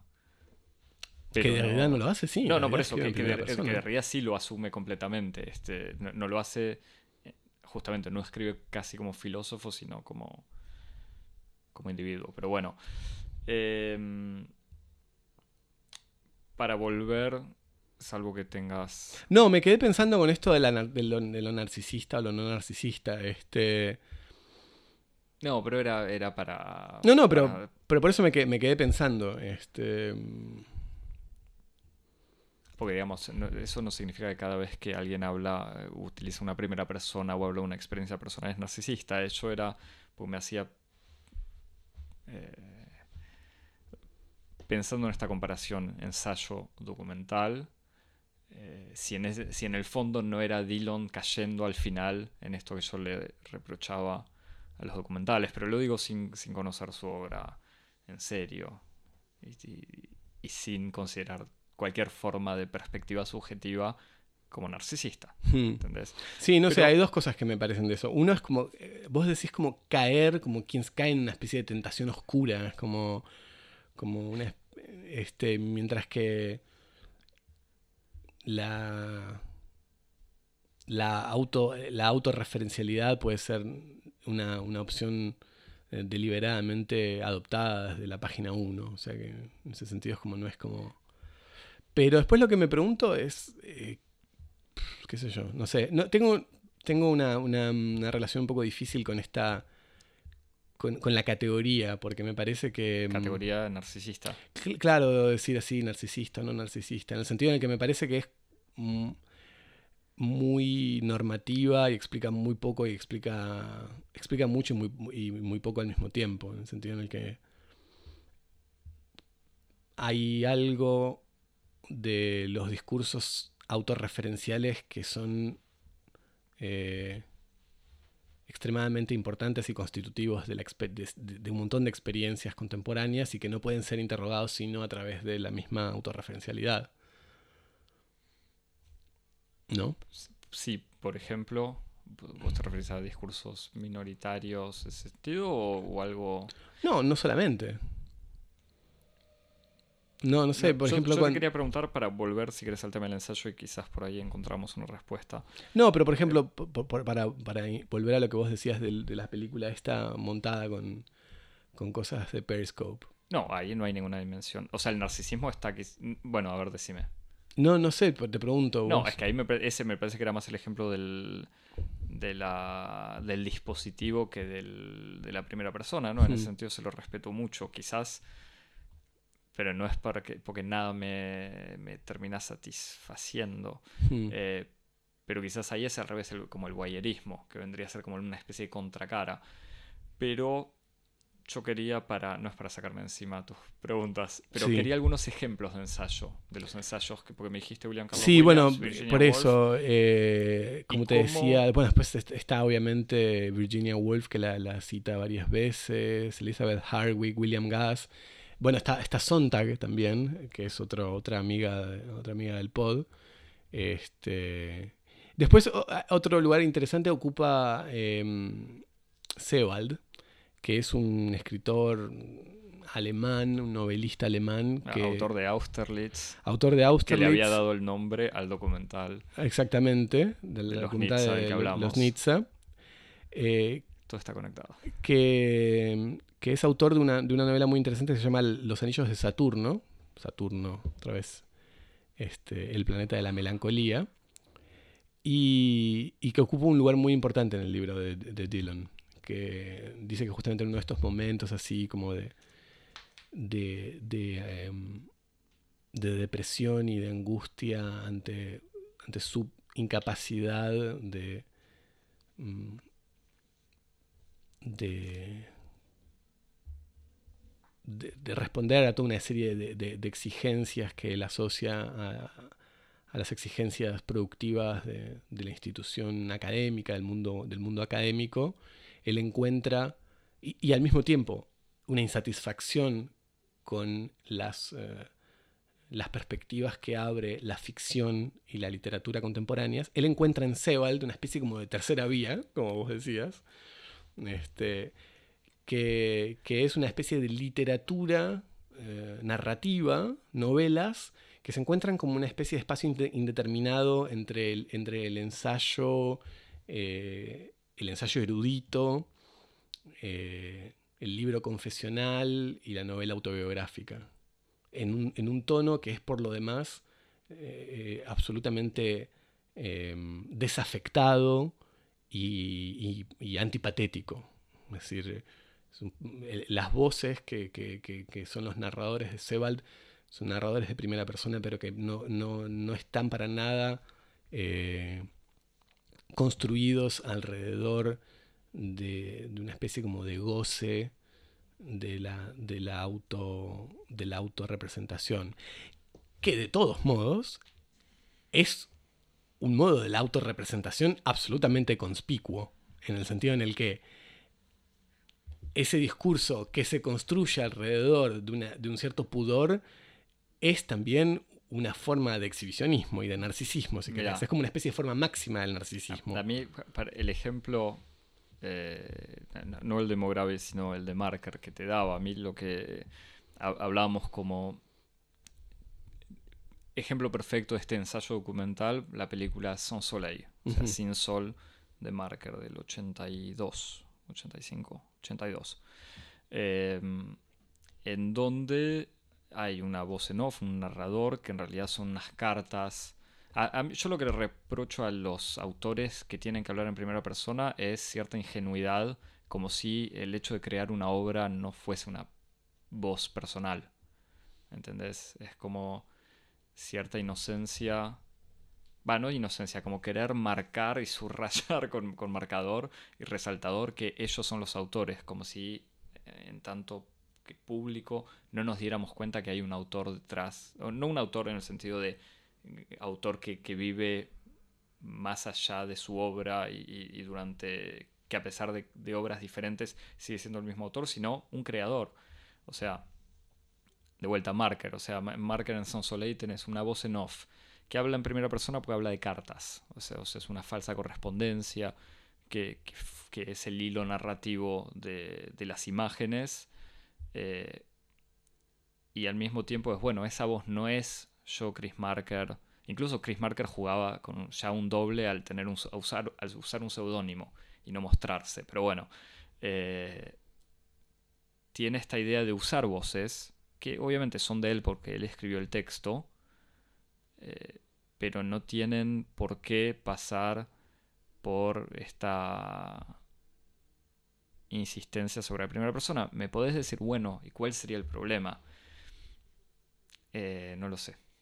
Claro, no, yo, porque... yo me incomodo dándote una pregunta No, que no, me hiciste, pero, Pero es que es lo que, o sea, con, con todo lo que a mí me gusta eh, marcar, marcar como, como una especie de, de solución a un montón de problemas formales, estilísticos, tonales, eh, a mí me parece que también eh, el discurso de, de Marker reposa sobre una enorme ficción que es esa voz que no viene de ningún lado.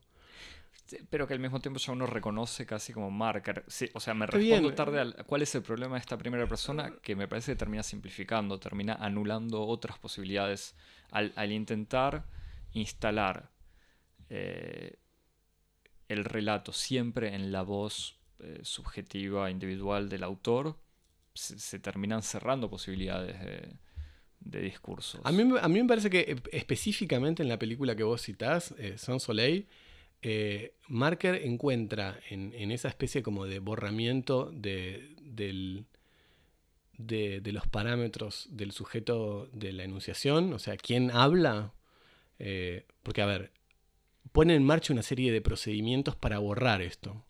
Uno ve una película con imágenes que dan cuenta de, de algún, de un- de un viaje eh, que está siendo narrado eh, en una- por una voz en off, Femenina. femenina, que, que- que cuenta de una correspondencia que tuvo con el realizador que habría filmado esas imágenes. O sea que uno ya ve acá todo, todo el régimen de, insta- de instanciaciones y de mediaciones que existe entre lo que nosotros estamos escuchando y la voz que emite esos propósitos. Eh, y me parece que en ese borramiento, en esa especie como de confusión, de mediación de, la voz que está hablando, que pese a todo es una voz extremadamente clara, eh, clara en el sentido en el que es una voz que dice cosas, que, que- vehiculiza un, un discurso extremadamente autorial, en el sentido en el que es, eh, más allá de todas esas mediaciones, fáciles de atribuir a una misma instancia de producción. Sí, sí, imposible separar el montaje y lo que uno ve de la voz que habla. Hay una, hay una voz en el sentido al mismo tiempo del texto y las imágenes que están muy muy claramente asignadas a una misma instancia, una misma máquina productora de sentido, que se puede llamar Chris Marker, como dice en, el- en la película, o lo que sea, que está eh, montado de ese modo para producir un efecto de universalidad.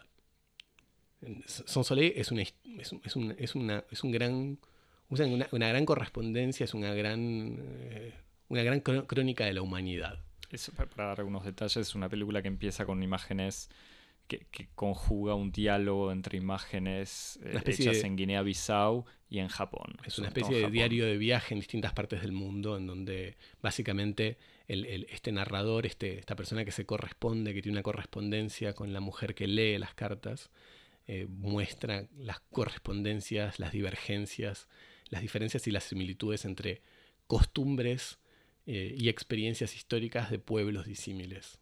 Y que, que me hace- Bueno, sí, Me sí. parece que justamente ahí hay como una especie de... A mí me parece que eso es muy, muy interesante, pero me parece que es también muy problemático en el sentido en el que eso no es una anulación de instancias este, subjetivas de enunciación. Después, bueno, uno puede discutir. A mí me parece que en estos casos siempre es mejor discutir específicamente. Como este, en ese sentido, como me parece que los comentarios son siempre una ciencia del caso por caso. Entonces, no es una ciencia.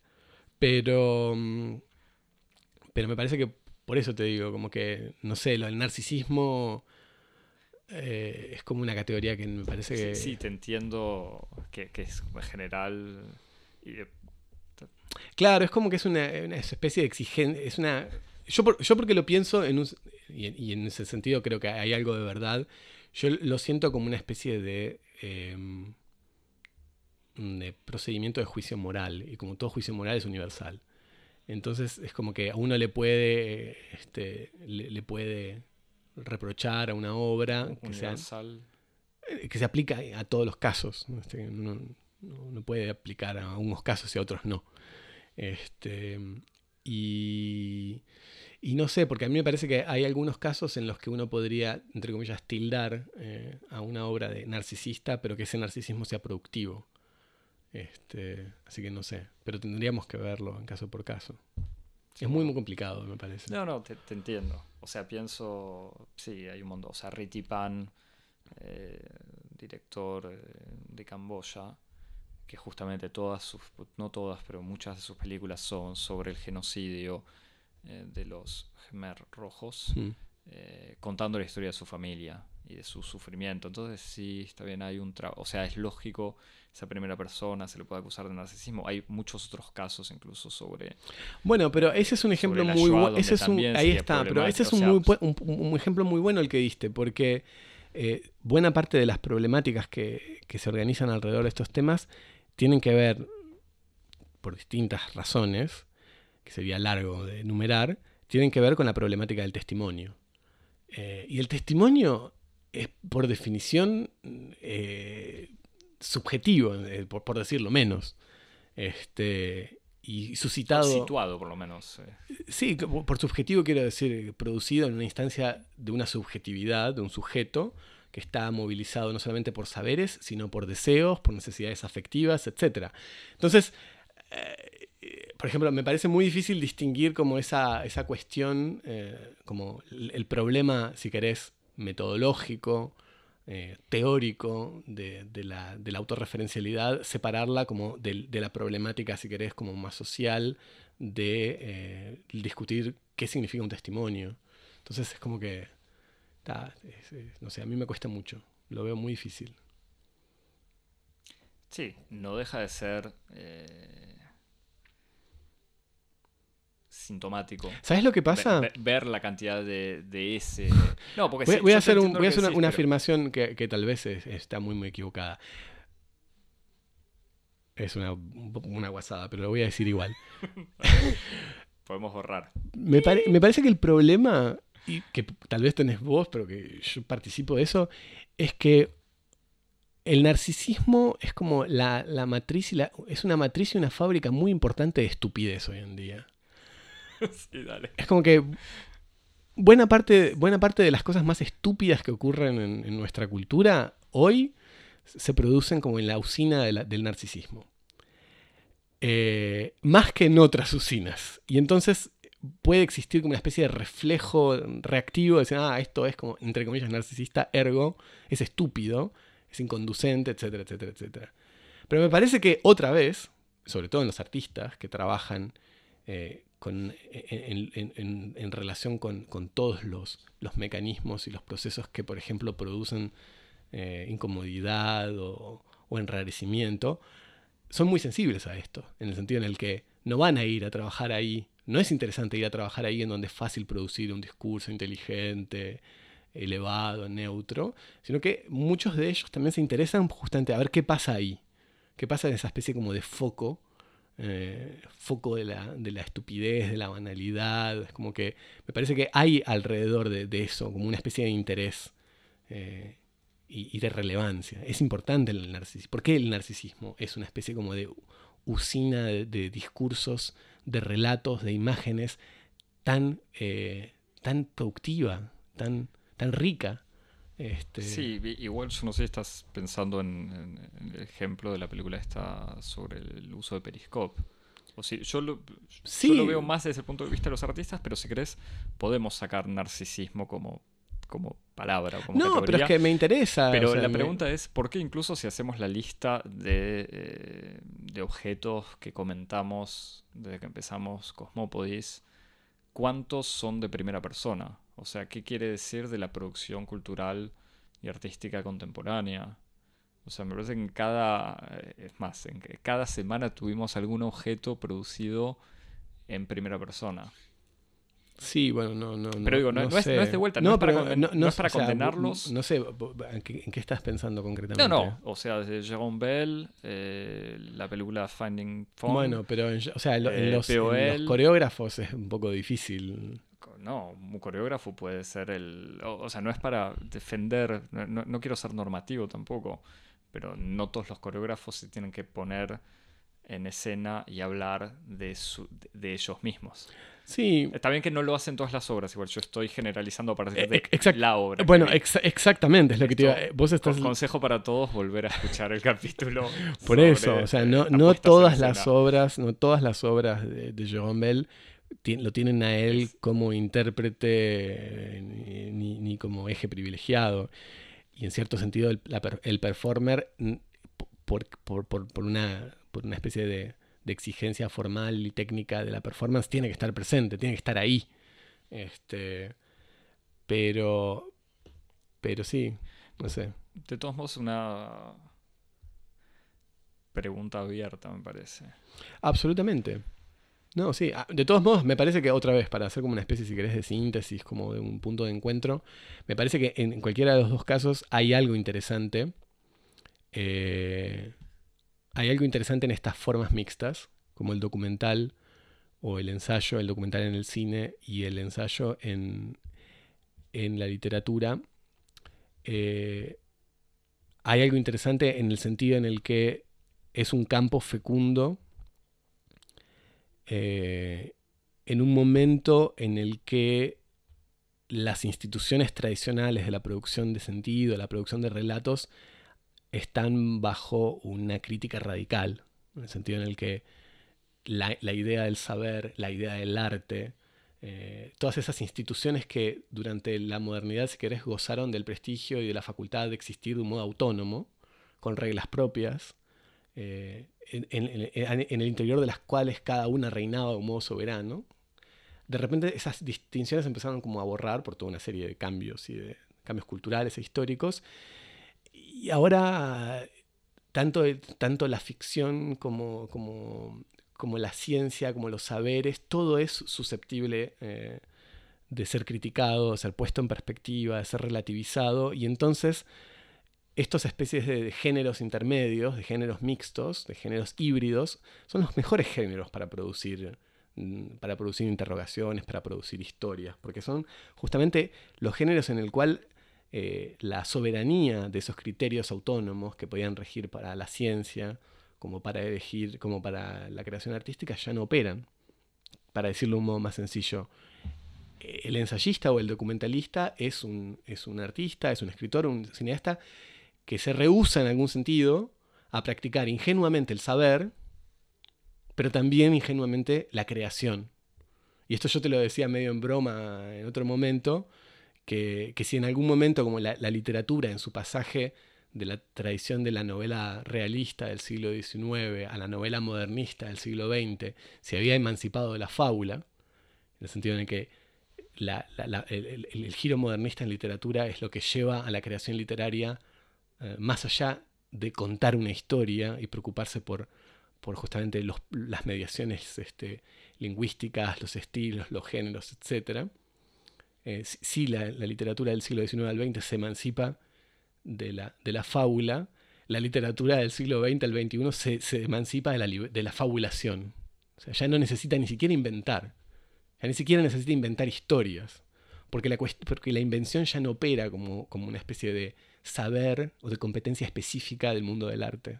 Como que ahora todo es un poco artístico y todo es un poco científico, todo es un poco saber y todo es un poco ficción. Y entonces en ese, en ese campo en donde no hay eh, prerrogativas ni distinciones eh, preestablecidas e inamovibles entre, entre la, ficción y la no ficción, estos géneros híbridos son el campo más interesante para operar. Entonces, en ese sentido es como que bromeábamos, decíamos como el ensayismo hay que pensarlo menos como un género o como una disposición que como una táctica. El documentalismo, otra vez, no es un género, no es una forma, no es un procedimiento, no es un método, es una táctica que se, que se va operando en casos por casos, según las necesidades y, según la relación de fuerzas. Entonces me parece que... Para volver incluso con esta etimología medio fácil y obvio, pero esta idea que el ensayo es el género en cuyo nombre está esta idea de intentar algo. Exactamente. O sea, ensayar algo a riesgo de equivocarse, o, sea, de, o de que no funcione. Absolutamente. Pero bueno, me parece... Nada, obviamente yo tengo más pistas y cosas, pero creo que las podemos dejar para otros encuentros. de todos modos tendremos siempre la posibilidad de, Obvio. de, volver a, esto. Javier, tenés... Eh, a mí me gustaría, igual esto sí te lo quería preguntar, porque no conozco para nada Virginia Woolf, más allá de Nicole Kidman y el cine reciente o de los últimos 15 años. Eh, Yo esa película, las horas nunca la pude ver sin dormirme en el medio. Yo no me acuerdo, la vi pero no me acuerdo nada de nada. Pero por es, una película, es una película muy jodida si te dormís, no entendés nada. Es por la música de... Eso sí, yo puedo recomendar la música de Philip Glass. Ah, bien. De que es igual a la música de Philip Glass de otras, eh, de Drácula o de, cualquier otra película. No, bueno, recomiendo el, ensayo famoso, el ensayo, este, el ensayo moderno de Virginia Woolf. ¿Cuán largo es? es corto, son unas son 10 páginas, menos tal vez. Siempre dándonos buenas noticias. Es un, es un ensayo muy lindo.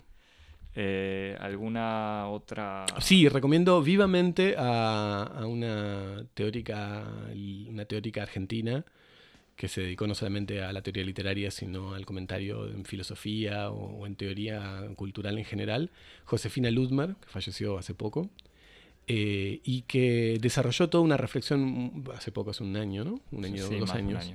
Eh, que desarrolló toda una reflexión extremadamente interesante sobre los modos de funcionar de la literatura más allá del paradigma de, la, autonomía.